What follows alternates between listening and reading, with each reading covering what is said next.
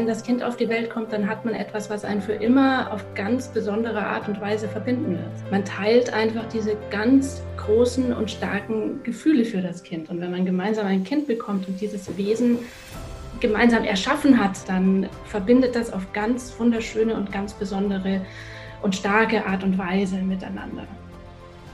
Hallo und herzlich willkommen hier im Paartherapie Podcast, deinem Podcast für glückliche und erfüllte Beziehungen. Mein Name ist Linda Mitterweger, ich bin Psychologin und Online-Paartherapeutin und heute habe ich wieder einen Gast für dich im Interview. Luise Haselbeck ist systemische Beraterin und begleitet Paare rund um die Geburt. Sie bietet Beziehungs- und Paarberatung an und unterstützt vor und nach der Geburt. Sie ist selbst Mutter einer Tochter und hat nach der Geburt sehr schnell gemerkt, dass dieses Bild der in Glückseligkeit strahlenden, frisch gebackenen Mutter, das in den Köpfen von so vielen Menschen vorherrscht, eben nur genau das ist. Eine Vorstellung, die mit der Realität in der Regel nur ganz wenig zu tun hat. Im Interview sprechen wir heute darüber, welche Themen in Bezug auf die Partnerschaft rund um die Geburt eine Herausforderung darstellen, wie sich die Partnerschaft mit Kind verändert, was das Paar vor und auch nach der Geburt Gutes für die Beziehung tun kann und noch vieles mehr. Wir sprechen über Wochenbettdepression, Care-Arbeit und die richtige Vorbereitung auf das Familienleben. Außerdem beantwortet Luise die wichtigsten Fragen aus der Community. Ich konnte mir so einige Tipps mitnehmen und ganz besonders gut gefällt mir Luises Haltung hinter diesem Thema. Eine wertschätzende Haltung, die alles da sein lässt. Ich wünsche dir ganz, ganz viel Spaß mit diesem Interview.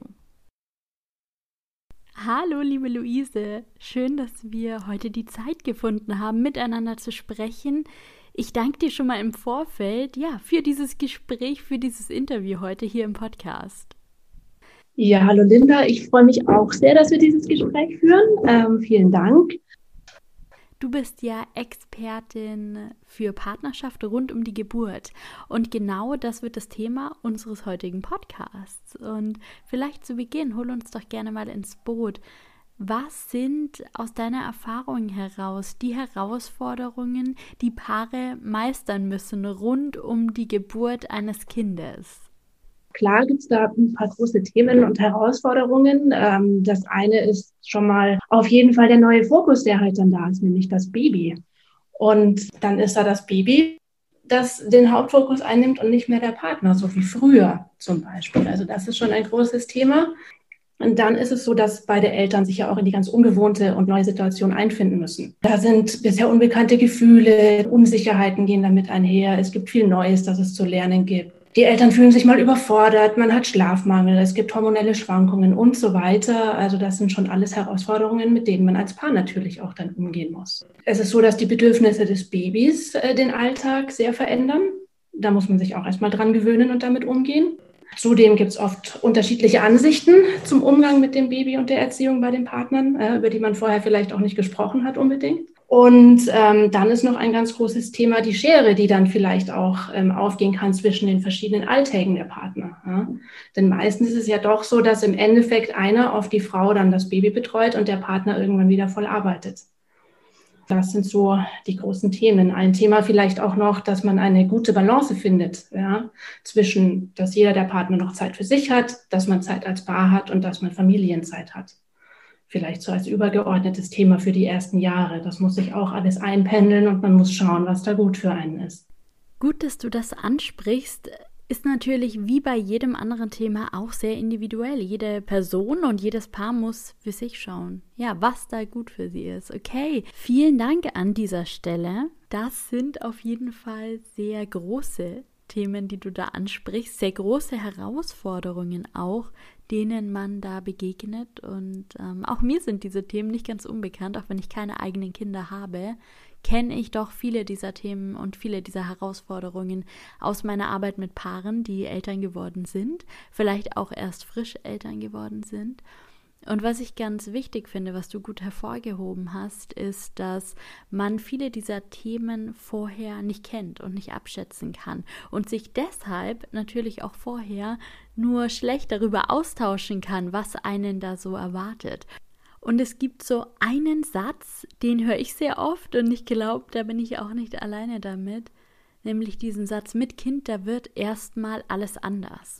Und vielleicht wäre es ganz gut hier auch in diesem Podcast unter diesem Thema einmal für Paare, die noch keine Familie gegründet haben, zusammenzufassen, was wird denn da genau anders? Was hat man denn da als noch kinderloses Paar vielleicht zu erwarten?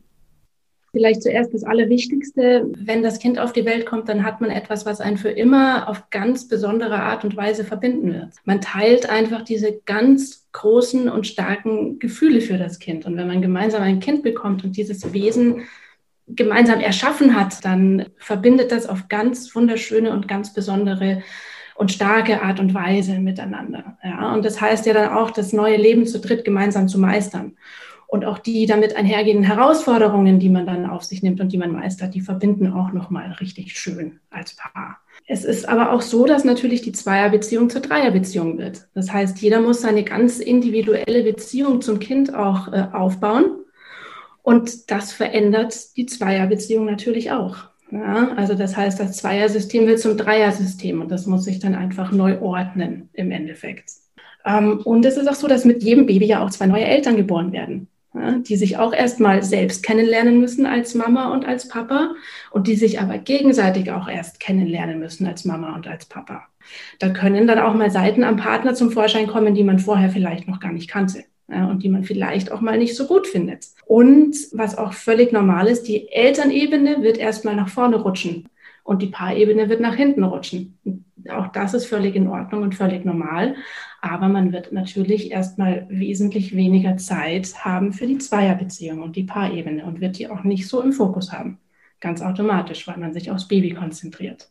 Ja, das finde ich sehr, sehr schön und auch sehr wertschätzend, dass du betonst, dass das normal ist, dass sich der Fokus in einem gewissen Maß auch verlagert, dass es den meisten Paaren so geht, dass es wirklich Teil des Prozesses ist, dass das schon alles seine Richtigkeit hat und dass es nichts ist, wogegen man kämpfen muss. Es gefällt mir gut, dass du das in der Intensität nochmal so betonst. Wenn Paare jetzt noch vor der Geburt stehen, hast du heute vielleicht ein paar Tipps mitgebracht, wie Paare sich besonders gut auch darauf vorbereiten können? Ja, doch, ein paar Tipps habe ich vielleicht schon. Also es gibt vielleicht so ein bisschen was, was man gedanklich machen kann als Vorbereitung.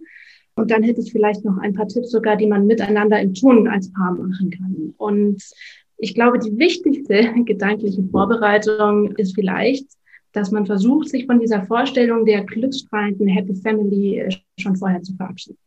Auch wenn es so ist, dass viele nach außen hin immer noch das transportieren, ja, wir haben ein Baby gekriegt und jetzt sind wir ja so happy und das ist ja so toll und alles läuft easy und so weiter, sondern dass man sich vielleicht darauf einstellt, dass das nicht unbedingt realistisch sein muss sondern dass es auch wirklich anstrengend sein wird und dass es herausfordernd sein wird. Und vor allem, dass das auch völlig normal ist, dass das so ist. Ja? Und im Zweifel allen Paaren so geht. Den einen vielleicht ein bisschen mehr, den anderen weniger. Aber dass es normal ist, dass das anstrengend werden kann. Ja?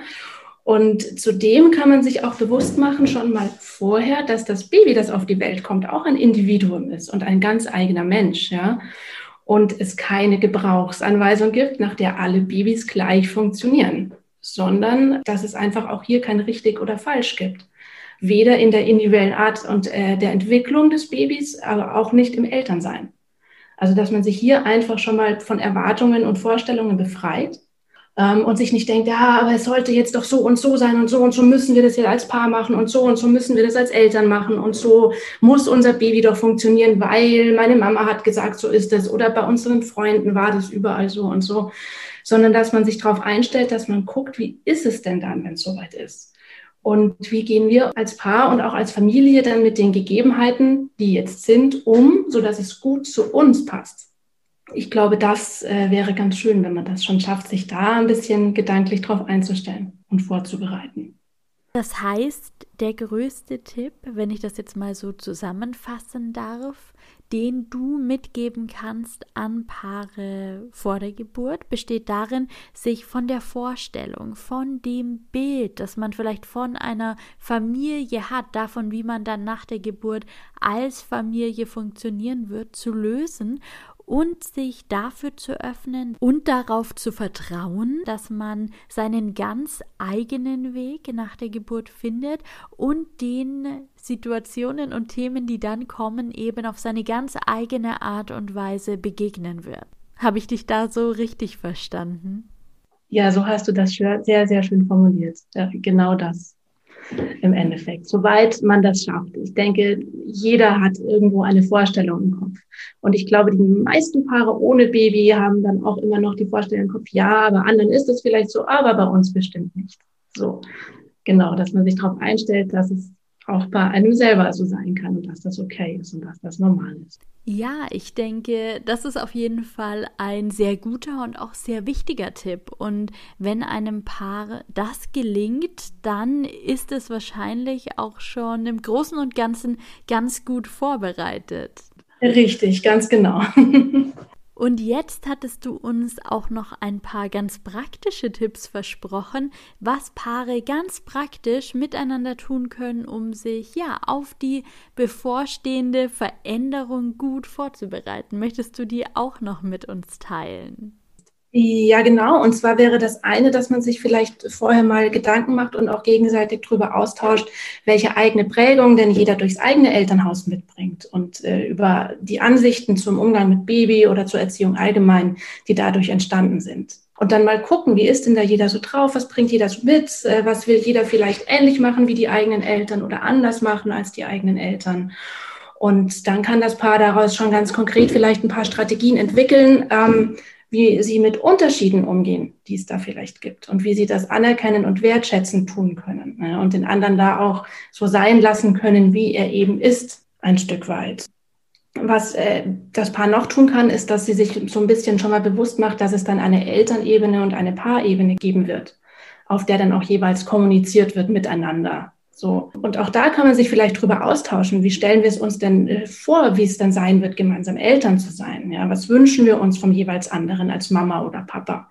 Und was wünschen wir uns aber vom anderen dann noch als Partner? Und dann kann man auch schon mal ehrlich drüber reden, ja, welche Wünsche gegenseitig erfüllbar sind und welche vielleicht auch nicht unbedingt und wie man dann damit umgeht und so weiter.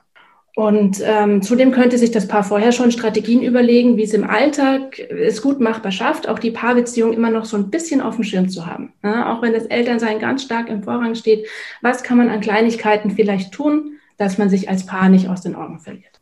Das ist ein toller Tipp. Hast du da so ein paar Impulse, ein paar Ideen, die man im Alltag noch für sich als Paar tun könnte? Ja, gegebenenfalls schon. Da muss halt jedes Paar aber auch gucken, was dazu ihm passt. Das ist auch allgemein wahrscheinlich schwierig. Das kann von der kleinen Nachricht am Spiegel, hey Schatz, ich hab dich lieb äh, sein, bis zu hin, dass er ihr den Kaffee ans Bett bringt. Oder ähm, dass man, wenn man den Tag getrennt verbringen sollte, sich mal eine kurze kleine WhatsApp-Nachricht schickt, die aber nichts mit Kind und Baby zu tun hat, sondern nur mit dem anderen als Partner. So ein kleines, hey, ich sehe dich noch, ich hab dich lieb, ich denke an dich. Oder auch, ich vermisse dich, solche Sachen. Ja, einfach so Kleinigkeiten, die schon mal so ein bisschen unabhängig sind vom Elternsein. Dem anderen Menschen eine Aufmerksamkeit entgegenbringen, das höre ich da so raus. Vielen Dank, das sind wirklich tolle Tipps. Danke, dass du die mit uns geteilt hast. genau. Okay, ich weiß ja, dass du genauso wie ich systemisch arbeitest und in der systemischen Arbeit spielen ja Ressourcen immer auch eine Rolle. Unsere Ressourcen, unsere Stärken, all das, was wir mitbringen, was uns auch ausmacht als Paar. Wenn hier Paare zuhören, die noch vor der Geburt stehen, hast du ein paar Impulse, was die jetzt vor der Geburt noch an Ressourcen stärken sollten in ihrer Partnerschaft? Ja, habe ich. Ähm, das, was Sie wahrscheinlich am meisten stärken können, ist die Fähigkeit, den anderen so zu nehmen, wie er ist und ihm nicht vorzuwerfen, wenn er mal nicht so ist, wie man ihn gerne hätte. Okay, das ist ein großes Thema auf jeden Fall. Ein großes Thema, aber ich glaube doch auch eine Ressource, die jedes Paar in sich trägt.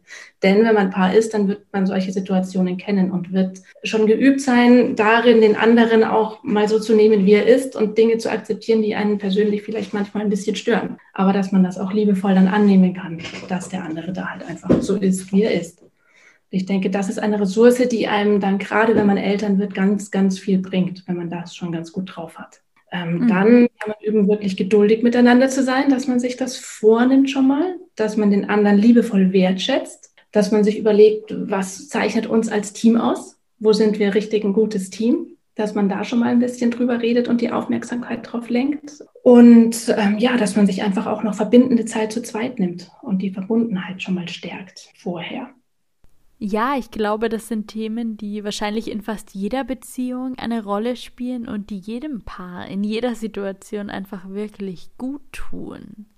Und was du sagst, ist, dass es einfach sehr hilfreich ist, aus einer starken Beziehung heraus in dieses Abenteuer der Familie zu gehen und aus einer gefestigten, ganz starken Bindung heraus diesen nächsten Schritt zu wagen. Gibt es irgendwas, wovon du sagen würdest, das sollte ein Paar unbedingt noch vor der Geburt miteinander tun? Ja, und zwar einen sehr schönen, langen gemeinsamen Urlaub zu zweit machen. Das, das ist ein guter Tipp. Unbedingt vor der Geburt noch tun. Das ist ein guter Tipp, der bestimmt auch noch mal ganz viel Kraft spendet, wenn man das noch unterbringt vor der Geburt. Okay, dann schauen wir gerne auch mal auf diesen Zeitraum nach der Geburt. Was würdest du in der Zeit nach der Geburt einem Paar auch raten, für sich selbst zu tun? Ja, und zwar würde ich raten, dass ähm, man sich auch nach der Geburt noch möglichst viel darüber austauscht, was denn gefühlsmäßig bei jedem so los ist und was auch die neue ungewohnte Situation innerlich aushält bei jedem äh, mit welchen Unsicherheiten jeder für sich da vielleicht zu kämpfen hat oder eben auch Ängsten, ähm, dass man da einfach offen und ehrlich miteinander ist und sich das sagt und den anderen so daran teilhaben lässt, was denn bei jedem passiert, wenn er Mama oder Papa wird. Ja, oder was die ganzen kleinen Herausforderungen bei jedem auslösen und mit jedem machen. Äh, dass man da nicht angewöhnt, sich zu schweigen und nur noch irgendwie möglichst Baby versorgen und machen und schauen, dass der Alltag läuft, sondern dass man sich auch noch die Zeit nimmt, sich teilhaben zu lassen am, am Gefühlsleben miteinander. Und vielleicht auch, wenn dann mal die volle Elternzeit zu zweit vorbei ist, sich auch gegenseitig am Alltag teilhaben lässt und erzählt. Ja, was, was erlebt sie mit dem Baby den ganzen Tag und mit dem Kleinkind? Was erlebt er vielleicht auf der Arbeit? Was beschäftigt da jeden so für sich und so weiter? Und dass man das noch für sich auf jeden Fall als Paar tut. Und ähm, eine zweite Sache wäre auch noch, dass jeder den anderen noch dabei unterstützt, dass der sich auch mal Zeit für sich nehmen kann. Das heißt, das Stichwort ist Austausch, sich gegenseitig da auch nicht aus den Augen verlieren, gut im Kontakt zu bleiben, was einander bewegt und auch sich gegenseitig zu unterstützen, da wo es eben auch Unterstützung braucht, was auch bedeuten kann, sich gegenseitig Freiräume einzuräumen. Würdest du sagen, das sind vielleicht auch so Themen in der Partnerschaft, bei denen es nach der Geburt auch mal kriseln kann? Oder vielleicht auch weitergefasst diese Frage, was sind die Themen, die nach der Geburt in der Partnerschaft auch zur Krise führen können? Ja, da gibt es bestimmt einige. Zum einen ist es so, dass Elternwerden beide Partner auf jeden Fall verändern wird. Ja, die einen mehr, die anderen weniger. Aber es kann gut sein, dass sie nach der Geburt vielleicht erstmal ein hormonelles Auf und Ab äh, erlebt, was sie auch ziemlich beeinflusst ähm, und Seiten an ihr hervorbringt, die der Partner so noch nicht kannte, wie zum Beispiel Unsicherheiten oder Weinerlichkeit. Ähm, und ähm, bei ihm genauso. Da kann es durchaus Situationen geben, wo es dann auch mal kriseln kann, weil man einfach den anderen nicht wiedererkennt und noch nicht so recht weiß, wie man jetzt mit dem anderen und diesen Seiten am anderen umgehen soll. Und ähm, es ist ja jetzt so, dass jedes Paar wahrscheinlich so Situationen kennt, in denen beide so ein bisschen gestresst sind und wo man auch mal aneinander gerät ähm, und sich vielleicht auch mal richtig gegenseitig mal kurz anmorzt und dann ist es aber auch wieder gut. Wenn man jetzt Eltern wird, dann kommt da noch mal eine riesige Dimension dazu, nämlich die Gefühle als Mama und die Gefühle als Papa, die man noch hat und auch der Schutzinstinkt, äh, den man dem Kind gegenüber hatte, das immer erstmal erste Priorität einnimmt. Und wenn jetzt beide gerade zum Beispiel todmüde sind, äh, hormonell irgendwie äh, beeinflusst und so weiter und dann schreit das Baby noch drei Stunden am Stück und lässt sich nicht beruhigen, äh, dann kann es schon mal sein, dass man dann nicht mehr schön reflektiert auf dem Schirm hat, oh, jetzt muss ich den anderen aber als Partner unterstützen, sondern dass man dann auch schon mal Druck ablässt. Und das kann natürlich sein, dass das mit Baby auch mal häufiger vorkommt, dass es solche Situationen geben wird, wo plötzlich Sachen hochkommen, die man einfach nicht mehr so gut unter Kontrolle hat. Und dann gerät man schon mal aneinander. Dann gibt es auch die unterschiedlichen Arten des Beziehungsaufbaus zum Baby, die auch mal zu Stress führen können. Also äh, in der Regel sind die Mamas eher so auf Bindung und, und Trösten und die Papas bauen die Bindung eher über Spielen und Rumalbern und so weiter auf. Und das kann schon mal sein, dass die Mama dann sagt, boah, jetzt wird's mir aber zu krass, Hilfe, ich mache mir Sorgen ums Baby, wenn du jetzt so wild mit ihr spielst und so. Also solche Situationen wird es da auch geben die auch mal zu Streit führen können. Ja, wenn das sehr unterschiedliche Arten des Beziehungsaufbaus sind oder auch sehr unterschiedliche Arten des Umgangs. Was auch relativ schnell passieren kann, ist, dass sich das so aufteilt. Also zum Beispiel sie macht ganz viel mit dem Baby und er führt eher sein altes Leben in Anführungsstrichen weiter. Also sprich, sie sitzt zum Beispiel viel auf der Couch, stillt das Baby und so und er, ihm fällt es viel leichter, sich dann mal zurückzuziehen, vielleicht sich das Handy oder Laptop zu nehmen, in einem anderen Raum sich zu setzen, da was zu machen, dann mit seinen Freunden was trinken zu gehen. Und dann kann es doch relativ leicht passieren, dass man da so auseinanderdriftet und sich voneinander entfernt und jeder so ein bisschen in seiner Welt versinkt. Ja, und dann sind es natürlich auch bestimmte Vorstellungen wieder mal, die man vor der Geburt hatte, wie es dann sein wird. Vielleicht dachte sie, man teilt sich das alles, diese ganze Arbeit mit dem Baby, und er ist wie selbstverständlich davon ausgegangen, dass vor allem sie das macht. Und so, und das hat natürlich auch Konfliktpotenzial in sich. Und man hat natürlich automatisch weniger Zeit füreinander mit Baby. Das ist so, und gemeinsame Zeit verbindet halt auch. Ich glaube, aus allem, was du sagst, wird sehr, sehr deutlich, dass es so einige kritische Situationen gibt, denen man dann möglicherweise in der neuen Lebenssituation begegnet. Und ich glaube, gerade aus dieser Fülle der Situationen wird deutlich, dass man sich nicht auf jeden Fall der Fälle auch vorbereiten kann.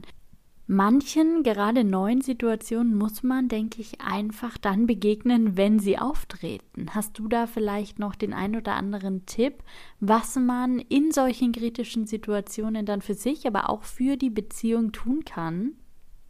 Ja, genau. Also zum einen das, was du gerade schon gesagt hast, vielleicht auch nicht so schwer nehmen, wenn das mal passiert. Das ist okay, das gehört dazu, da muss man durch und versuchen, sich gegenseitig das nicht so übel zu nehmen wenn das mal passiert. Und, und auch ein bisschen mit Humor zu sehen und sagen, ja, jetzt sind wir aber voll reingerasselt und haben uns ganz schön angegast, kommen jetzt aber Schwamm drüber. Und dann vielleicht in einem ruhigen Moment nochmal drüber redet und ein bisschen guckt, was können wir da beim nächsten Mal anders machen an, an kleinen Sachen schon und so. Das äh, wäre das eine. Und ja, dass man einfach dann dran arbeitet, dass man den anderen als Papa beziehungsweise als Mama so nimmt, wie er ist eben und ihm nicht die eigenen Ansichten und Elterngefühle überstülpt. Auch wenn man sich in manchen Situationen manchmal wünschen würde, dass es anders wäre. Aber es ist, wie es ist. Und wenn man es schafft, äh, sich das gegenseitig zuzugestehen ja, und vielleicht auch mal schafft, sich auf die Zunge zu beißen und nicht reinzureden oder so, dann hat man schon auch viel geschafft. Weil es gibt weder richtig noch falsch, sondern jeder hat einfach nur seine Art. Und die hat jeder auch intuitiv ganz gut im Gefühl. Also Mama weiß schon, was richtig ist und Papa weiß es genauso man kann auch sozusagen als Team dann das Projekt Baby gemeinsam angehen. Zum Beispiel, dass man sagt, man macht das von Anfang an als Team. Dass er sich vielleicht mal dazusetzt, wenn sie stillt, auch wenn er so den Eindruck hat, vielleicht habe ich jetzt da nicht unbedingt Platz, aber doch klar, dann setzt er sich dazu, nimmt sie in den Arm oder nimmt sie in den Arm und schaut dabei auf sein Handy oder man schaut gemeinsam den Film an oder, oder, oder. Dass man einfach diese ganzen Sachen mehr gemeinsam macht dass man gemeinsam am Wickeltisch steht und die Windel wechselt, zum Beispiel. Oder äh, ja, dass sie stillt, aber er wechselt Windel und so. Und er macht es dann auch richtig. Das muss ihn dann natürlich auch machen lassen. Ne? Hauptsache Windel ist gewechselt, egal wie. Was vielleicht auch noch ein schöner Tipp ist, dass man sich total flexibel dann auch Paarzeit nimmt, wenn es gerade geht.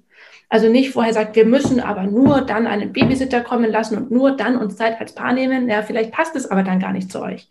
Sondern dann sitzen nur beide Eltern beim Essen und äh, denken dauernd ans Baby beim Babysitter, weil sie sich total unwohl fühlen auch damit, dass da jetzt ein Fremder aufs Kind aufpasst ja, oder auch eine Oma. Kann man sich genauso unwohl fühlen natürlich. Ähm, sondern dass man dann flexibel guckt, was passt denn zu uns und wann haben wir Zeit. So, jetzt schläft das Baby gerade und juhu, es schläft mal nicht bei mir in der Trage, sondern es schläft im Bett. Dann schnell, lasst uns zusammen kuscheln, wenn ihr beide gerade müde seid. Oder lasst uns reden oder Sex haben oder was auch immer dann gerade gut zu euch passt. Und dafür aber auch den Haushalt zum Beispiel liegen lassen. Ja, und sagen, dann waschen wir halt jetzt nicht Wäsche und putzen nicht, sondern nehmen uns jetzt, wo wir jetzt Zeit haben, Zeit für uns als Paar. Und auch eine ganz wichtige Sache, wenn es irgendwie geht, dass jeder sich auch noch ein bisschen Zeit für sich nimmt. Und wenn es nur 20 Minuten eine Runde spazieren gehen um den Block ist, dass sie mal rauskommt zum Beispiel. Oder er auch mal nochmal zum Sport mit Freunden geht und dass man sich da auch gegenseitig dabei unterstützt und das völlig in Ordnung ist für jeden, wenn der andere das auch noch macht. Super, das sind total praktische Tipps, die, glaube ich, so oder so ähnlich auch für jedes Paar anwendbar sind. Und was mir daran besonders gut gefällt, ist wirklich so diese Grundmessage, die da auch mitgeht. Das ist eben kein allgemeingültigen Tipp gibt, sondern dass es wirklich darum geht, das zu finden, was diesem speziellen Paare gut tut, was diesen speziellen Partnern miteinander gut tut und da auch immer wieder gut auf sich selbst zu hören und sich zu fragen, was brauche ich gerade und was brauche ich vielleicht auch gerade vom anderen. Richtig, und die auch kommunizieren, das ist vielleicht auch noch ganz wichtig.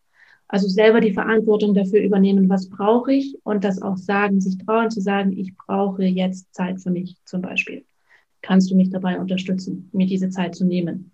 Nicht in sich reinfressen oder sagen, man denkt, man dürfte das nicht oder, oder, oder, sondern das ganz ruhig kommunizieren, damit sich es nicht irgendwann aufstaut und dann explodiert.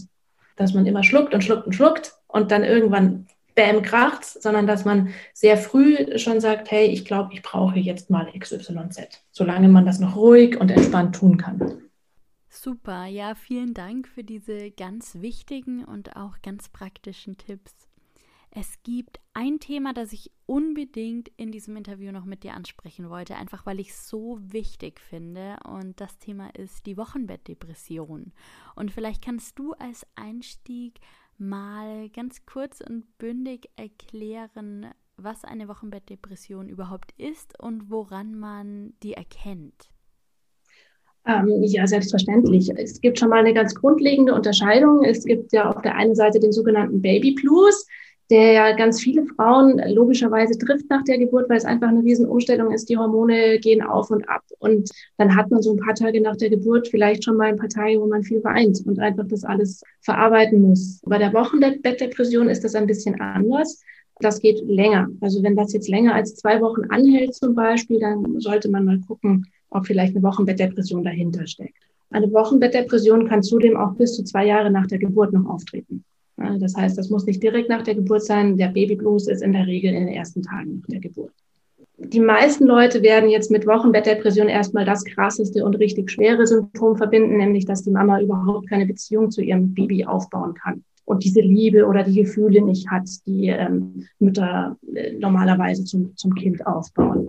So, das ist aber jetzt wirklich ein sehr, sehr, sehr schweres Symptom. Es gibt aber auch andere und leichtere Symptome die da dazugehören. Das wäre zum einen, dass man einfach sehr freudlos ist, die schöne Seite des Lebens nicht mehr wirklich sehen kann, nicht mehr so richtig lachen kann, zusammengefasst vielleicht als, ja, man fühlt sich so ein bisschen von der Welt abgeschirmt und hat nicht so recht Zugang zu seinen Gefühlen, wie man es sonst gewohnt ist. Also man weiß zum Beispiel, oh, ein schönes Geschenk, ich sollte mich jetzt freuen, aber es kommt einfach nicht. So, wenn man recht oft weinen muss, zum Beispiel auch, ähm, wenn man sich sehr unsicher fühlt oder grundlos Schuldgefühle hat, wenn was schief geht. Wenn man sehr ängstlich oder sehr besorgt ist, obwohl es eigentlich keinen Grund dazu gibt. Also vielleicht zum Beispiel, dass eine Mama richtig Angst hat, dass mit ihrem Baby was nicht stimmen könnte. Ja, obwohl augenscheinlich alles gut ist, es gut zunimmt, der Windelinhalt normal ausschaut und so weiter wenn man starke Ängste hat, eine schlechte Mutter zu sein, zum Beispiel, kann das auch ein Symptom sein. Ja? Oder wenn man sich extrem überfordert fühlt bei ähm, einfachen Erledigungen, die ansonsten leicht gefallen sind. Das heißt, wenn sich wie die Riesenherausforderung anfühlt, mit dem Baby eine Runde um Block spazieren zu gehen, zum Beispiel oder so. Dass man sehr traurig ist, bis hin zu, dass man sich richtig elend fühlt. Ähm, und äh, ein weiteres Symptom können noch Schlafstörungen sein, unabhängig vom Baby.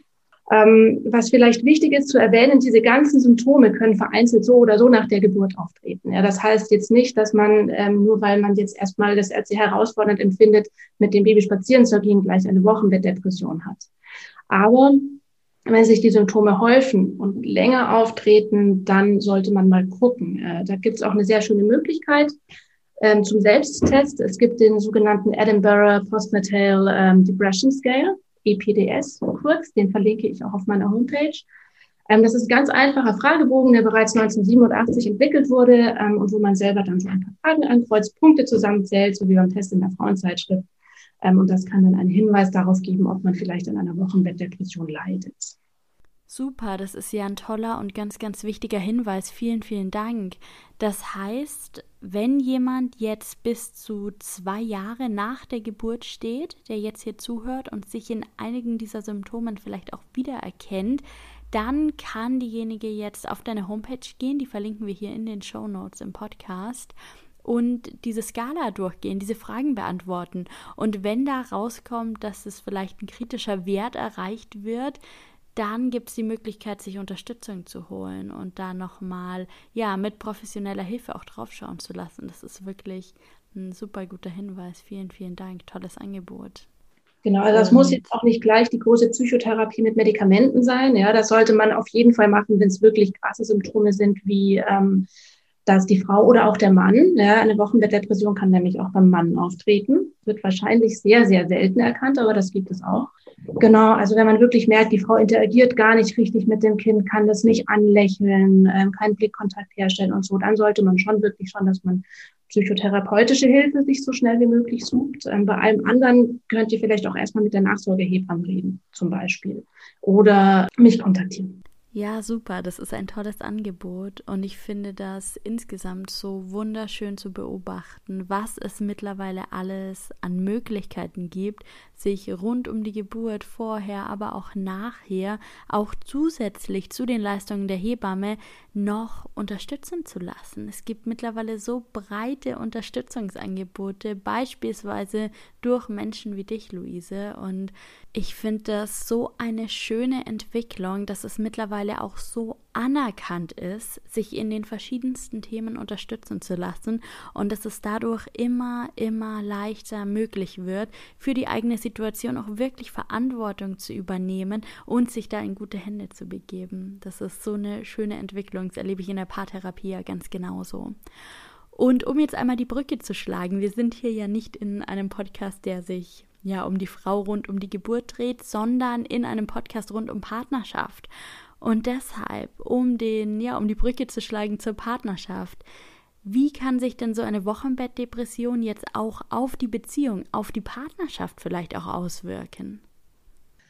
Ja, das ist ganz schwer zu sagen, weil es da keine allgemeingültige Antwort gibt. Das ist von Paar zu Paar total unterschiedlich. Das kommt sehr darauf an, wie die aufgestellt sind, wie die sonst sozial eingebettet sind und äh, so weiter. Was aber vielleicht ganz wichtig trotzdem ist mal zu erwähnen, ist natürlich, wenn eine Frau das hat, und das kann durchaus auch sein, dass sie dann mal wirklich sehr irrational oder für den Partner sehr, sehr komisch äh, reagiert oder ähm, er das nicht so ganz nachvollziehen kann. Aber da wäre es doch sehr wichtig, dass er emotional da feinfühlig reagiert und schaut, dass er ihre Ängste und Sorgen, die sie da vielleicht hat, trotzdem erstmal ernst nimmt und vielleicht auch von sich aus dann vorsichtig sagt, na, das kommt mir ein bisschen spanisch vor, wie du da jetzt reagierst. Vielleicht sollten wir uns da mal Hilfe holen oder mal gucken, ob eine Wochenbettdepression dahinter stecken könnte. Super. Also welchen Punkt ich da auch ganz stark raushören kann, ist so dieser Punkt der Akzeptanz und der Annahme.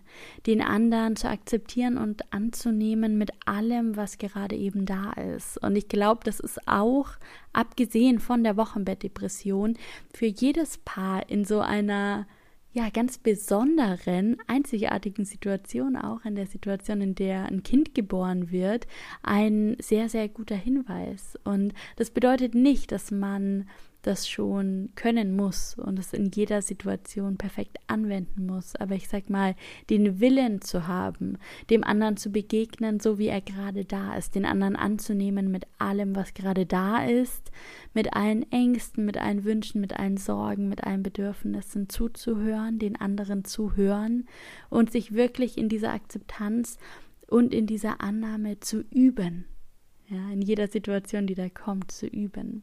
Das ist, glaube ich, ein sehr guter Hinweis für alle Paare in einer solchen Situation. Wunderbar.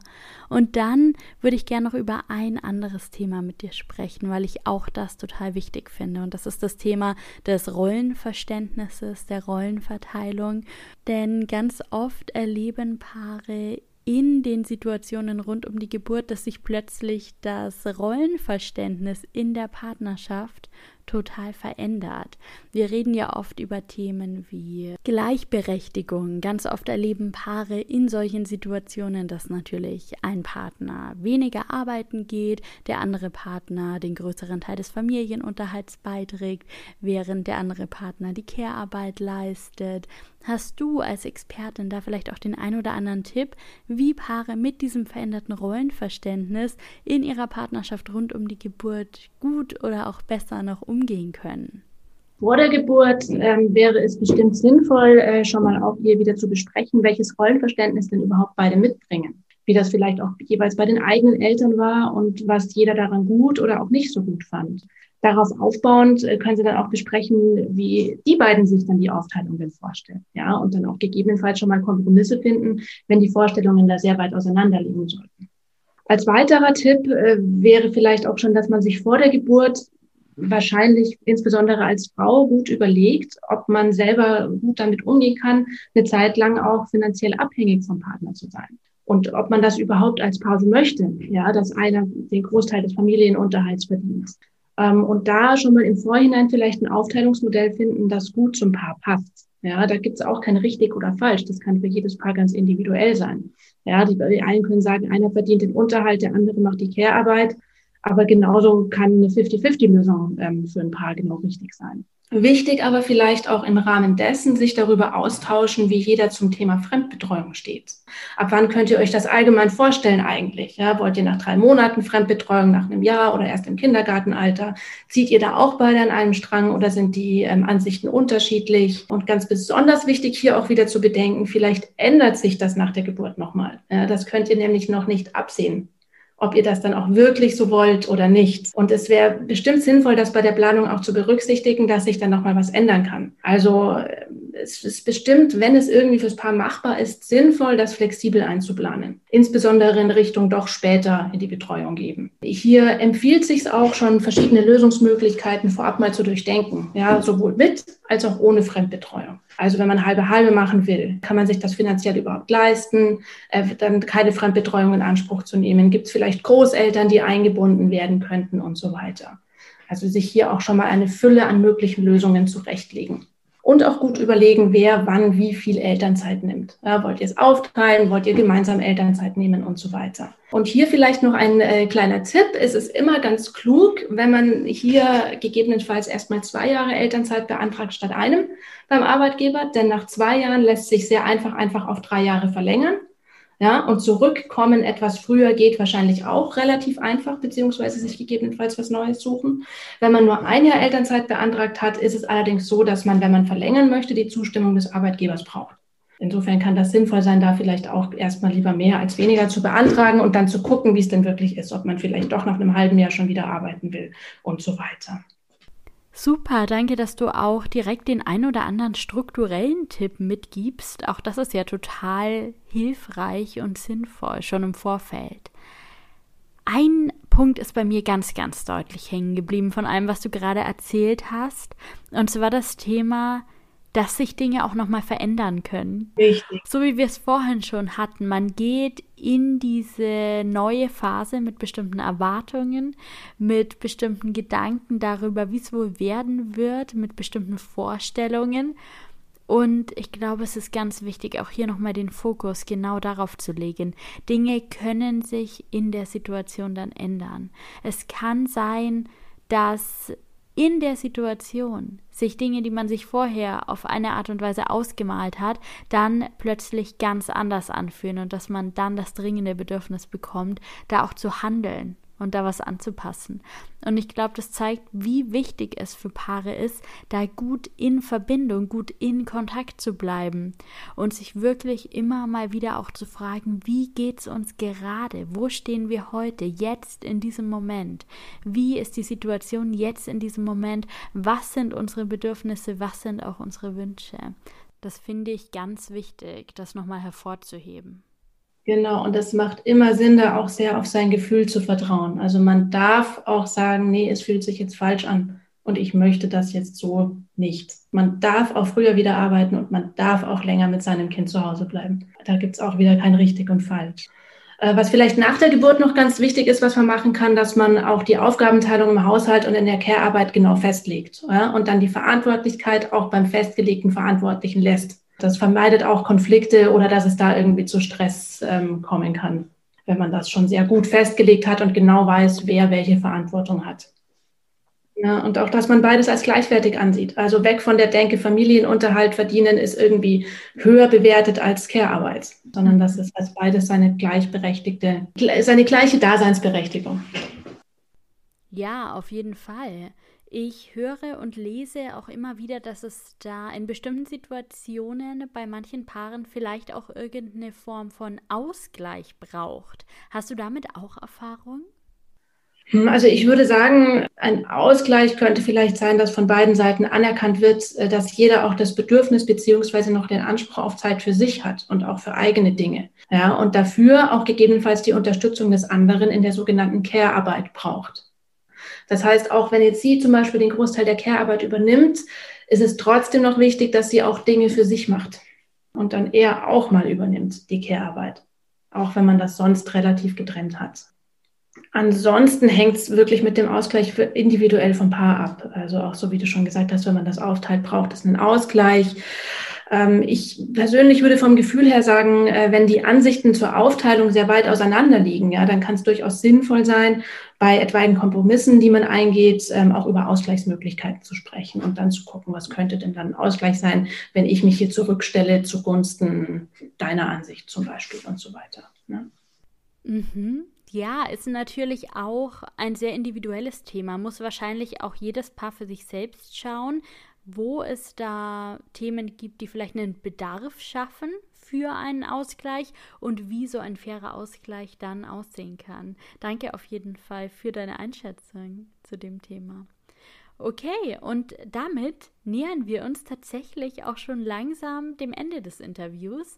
Bevor wir aber abschließen, möchte ich noch ein paar Fragen mit dir teilen, die ich über Social Media gesammelt habe. Ich habe da öffentlich gemacht, dass ich eine Expertin zu diesem Thema rund um die Geburt, Partnerschaft rund um die Geburt haben werde im Podcast und es wurden einige Fragen eingeschickt. Und ich würde diese Fragen ja gerne an dich weitergeben. Du bist die Expertin. Vielleicht hast du für die ein oder andere Frage eine gute Antwort. Vielleicht hast du den ein oder anderen Impuls für den Fragesteller und kannst da auf diese Art und Weise ein bisschen weiterhelfen. Ist das so in Ordnung für dich? Ähm, ja, vielleicht vorweg, natürlich ist es bei so Sachen relativ schwierig, weil ich ja die Hintergrundsituation von denjenigen jetzt überhaupt nicht kenne. Aber wir können es natürlich mal probieren. Ja, absolut. Ich glaube, dafür hat auch jeder Verständnis. Wir können jetzt einfach mal starten und vielleicht hast du ja den ein oder anderen Impuls zu den Fragen. Mhm. Ein Nutzer hat dort beispielsweise geschrieben, meine Frau hat nur noch Augen für die Kinder, ich bin unwichtig geworden. Hast du einen Impuls für eine solche Empfindung oder auch für eine solche Situation? Hm, ja, also da würde ich äh, zunächst mal sagen, na ja, ob das so stimmt, dass du deiner Frau unwichtig geworden sein könntest, ja, das ist ja jetzt zunächst mal nur dein Eindruck, ja. Das ist bestimmt auch sehr gut nachvollziehbar, dass du diesen Eindruck gewonnen hast, aber ob das wirklich stimmt, wirst du halt erst wissen, wenn du ihr das mal sagst und ihr mal drüber reden könnt. Deswegen wäre mein Tipp vielleicht, ja, denk dir vielleicht mal irgendeine Kleinigkeit aus, wie wir vorher auch schon drüber gesprochen hatten, so eine liebevolle kleine Aufmerksamkeit für deine Frau, mit der du dich mal als Partner auch wieder ins Gedächtnis rufst, ja. Und das darf meinetwegen auch der klassische Blumenstrauß sein, den du mitbringst, so. Und dann könntest du ihr vielleicht sagen, dass sie eine ganz wunderbare Mama ist, Ne, wenn du das auch so siehst, hoffe ich jetzt mal, gehe ich jetzt einfach mal davon aus. Und ähm, ihr dann aber auch sagen, dass du sie als Partnerin sehr vermisst. Ja? Und ich kann mir gut vorstellen, dass deine Frau eure Partnerschaft genauso vermisst. Und ähm, vielleicht ganz froh ist, dann da mit dir drüber reden zu können. Und ich glaube vielleicht auch, dass du ihr nicht wirklich unwichtig geworden bist, sondern dass eure Beziehung im Alltag mit den Kindern einfach so ein bisschen schleichend langsam ins Hintertreffen geraten ist, ja? ohne dass deiner Frau das so richtig bewusst ist. Und ja, vielleicht könnt ihr dann zusammen überlegen, wie ihr euch wieder mehr Zeit für eure Paarbeziehung nehmen könnt. Ja? Und auch vielleicht, was deine Frau braucht, um dir wieder mehr Aufmerksamkeit schenken zu können. Mhm. Ja, also gerade diesen Punkt, das Thema anzusprechen und das auch zu überprüfen. Stimmt das wirklich, was ich da wahrgenommen, beziehungsweise viel eher, was ich da geschlussfolgert habe? Ist das wirklich wahr? Und das funktioniert eben nur, wenn man das in den Raum reingibt, wenn man den Raum dafür öffnet, die eigene Wahrnehmung, aber auch die eigene Schlussfolgerung zu schildern und zu überprüfen. Das finde ich den, ja, den ganz entscheidenden Punkt. Danke für deinen Tipp dazu. Okay. Ich habe noch weitere Fragen bekommen. Die nächste lautet, wie kann man trotz Kindern, trotz Familiengründung wir bleiben? Wie kann man trotzdem ein Paar bleiben? Mhm. Na gut, zum einen vielleicht so als große Überordnung, dass ihr immer bewusst stets daran arbeitet, da euer Wir beziehungsweise euch als Paar nicht aus den Augen zu verlieren. Ja? Und euch auch immer mal wieder Feedback darüber gebt, ähm, ob ihr beide findet, dass euch das gelingt, euch als Paar nicht aus den Augen zu verlieren. Immer wir so klein mal immer wieder überprüfen, haben wir das noch auf dem Schirm, uns als Paar. Ja, und vielleicht als konkrete Tipps könnt ihr euch mal überlegen, was äh, euch vor der Geburt als wir beziehungsweise als Paar ausgezeichnet hat. Ja? Und in welchen Situationen ihr euch besonders verbunden fühlt ja? und wie ihr auch gerne eure Zeit zu zweit verbracht habt. Und dann könnt ihr gemeinsam gucken, wie sich diese Situationen auch ins Familienleben integrieren lassen und wann ihr euch Platz für euch als Paar schaffen könnt. Ja? Und dann räumt ihr dieser Zeit zu zweit auch mal eine gewisse Priorität vor anderen Dingen ein, vor allem. Also vielleicht mal die Spülmaschine nicht ausräumen, sondern lieber Zeit zu zweit verbringen, so nach dem Motto. Genau. Und nehmt euch auch vor eurem Kind Zeit übrigens, um euch auszutauschen, auch über Erwachsenenthemen. Also nicht nur, wie regeln wir den Alltag da, da, da, sondern auch ähm, teilt euch auch, wenn euer Kind da ist, mit, was jeder so erlebt hat, was für Gedanken euch beschäftigen. Besprecht immer mal wieder auch Erwachsenenthemen vor dem Kind. Das ist völlig in Ordnung. Super, das finde ich gut, dass du das sagst, dass man auch vor dem Kind mal über Erwachsenenthemen sprechen kann. Das beantwortet auch schon so ein bisschen die nächste Frage. Die lautet nämlich, wo finden andere Themen Platz außer Baby, außer Kleinkind? Und ich finde es ganz gut, dass du direkt sagst, man darf auch vor dem Kind über Erwachsenenthemen sprechen und es muss sich auch im Umgang mit dem Kind nicht immer alles ums Kind, nicht immer alles ums Baby drehen. Definitiv, genau. Und diese Themen finden genau da Raum, wo ihr denen auch Platz gebt. Im Endeffekt. Punkt. Super, das finde ich gut, dass du es nochmal so rausstellst, denn das gibt so ein Stück weit auch die Selbstbestimmung zurück. Ganz genau. Das kann dafür sorgen, dass man sich ein bisschen weniger fremdbestimmt fühlt in der Situation. Das zeigt, dass man in einem gewissen Maß schon auch immer noch Gestaltungsmöglichkeiten hat. Beispielsweise kann ich selbst entscheiden, wenn ich spreche, worüber spreche ich. Das finde ich ganz, ganz gut, das nochmal so hervorzuheben. Danke dafür. Okay, und dann kam abschließend noch eine Frage rein, die wir so wahrscheinlich hier heute nicht mehr vollständig beantworten können. Ist einfach eine sehr große Frage, die aber trotzdem, denke ich, sehr, sehr viele Paare beschäftigt in dieser neuen Situation. Und die Frage lautet, wo ist die Beziehung von davor?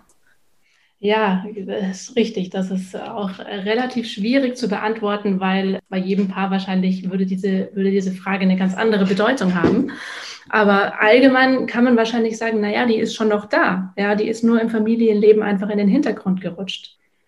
Und ähm, da hätte ich höchstens ein paar Tipps, wie man sich diese Beziehung wieder so ein bisschen ins Gedächtnis rufen kann, ja? wie man sich sehr gerne machen kann. Ja, keine Ahnung. Also zum Beispiel, wenn das Paar mal Zeit hat, eine ruhige Minute hat, dann kann es mal wieder dran denken, wie sich es den kennengelernt hat und sich dann darüber austauschen, ähm, was denn bei beiden so der Moment oder das Ereignis oder der Zeitraum war, wo sie gemerkt haben, okay, der jeweils andere ist derjenige, mit dem ich irgendwie zusammenbleiben möchte. Ja? Der, der ist derjenige, der ist mein Mensch, das ist der Mensch für mich.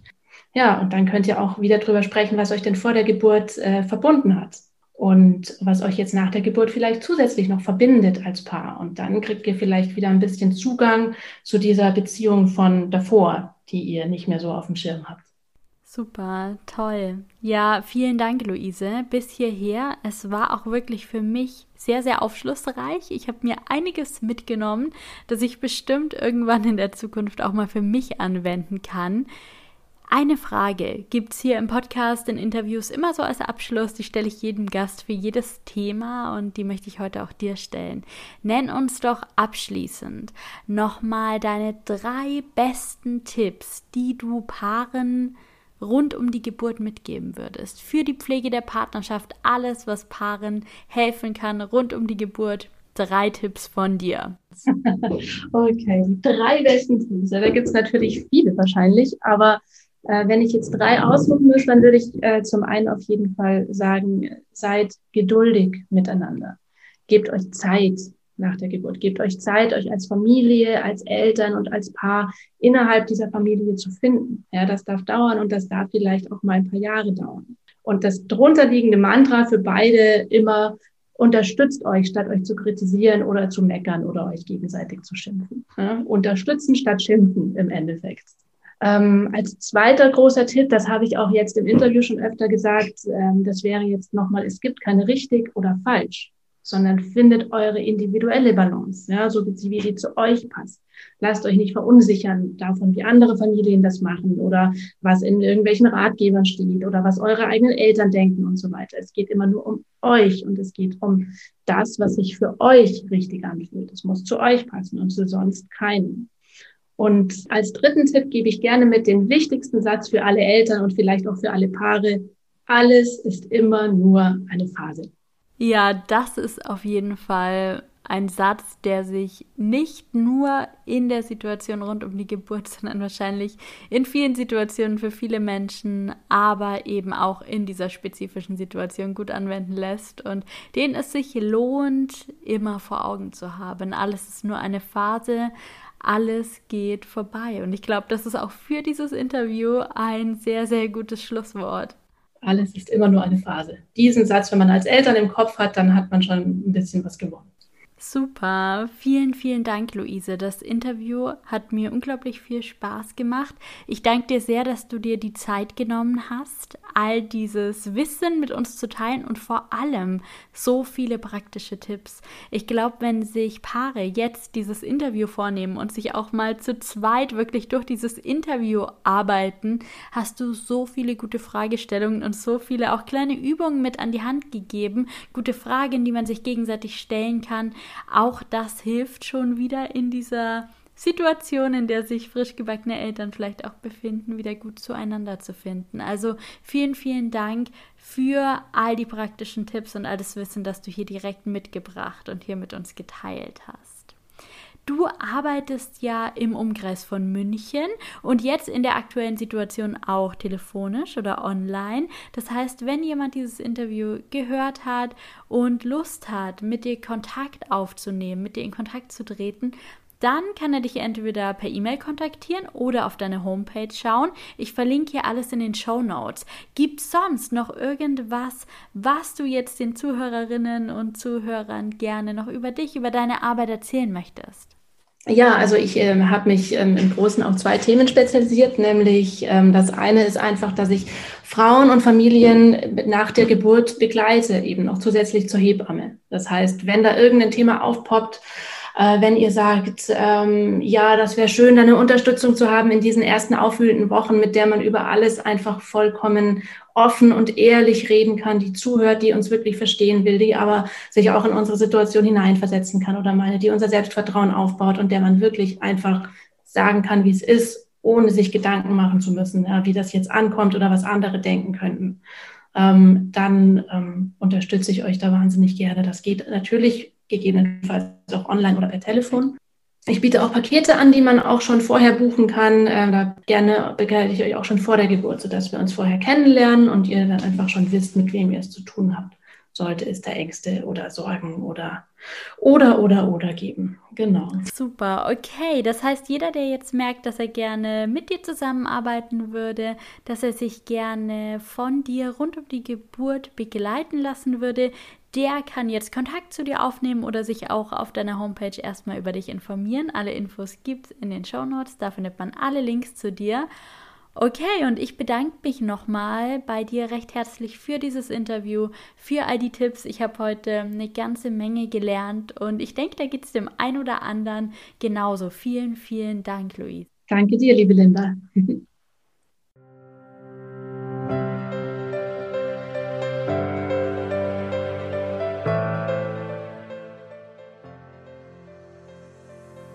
Danke, dass du in diesem Interview wieder mit dabei warst. Ich hoffe, du konntest dir genauso viele gute Tipps und Impulse aus dem Gespräch mitnehmen wie ich. Wenn du mehr über Luise erfahren möchtest, schau gerne auf ihrer Homepage vorbei unter www.beratung-haselbeck.de oder schreib ihr eine E-Mail an info@beratung-haselbeck.de. All diese Links findest du natürlich auch in den Show Notes. Luise unterstützt dich unglaublich gerne und begleitet dich vor, aber natürlich auch nach der Geburt. Wenn du dazu noch Fragen hast, dann melde dich sehr gerne bei ihr. Und ich wünsche dir jetzt noch einen wunderbaren Tag. Mach's gut, lass es dir gut gehen und bis bald. Deine Linda.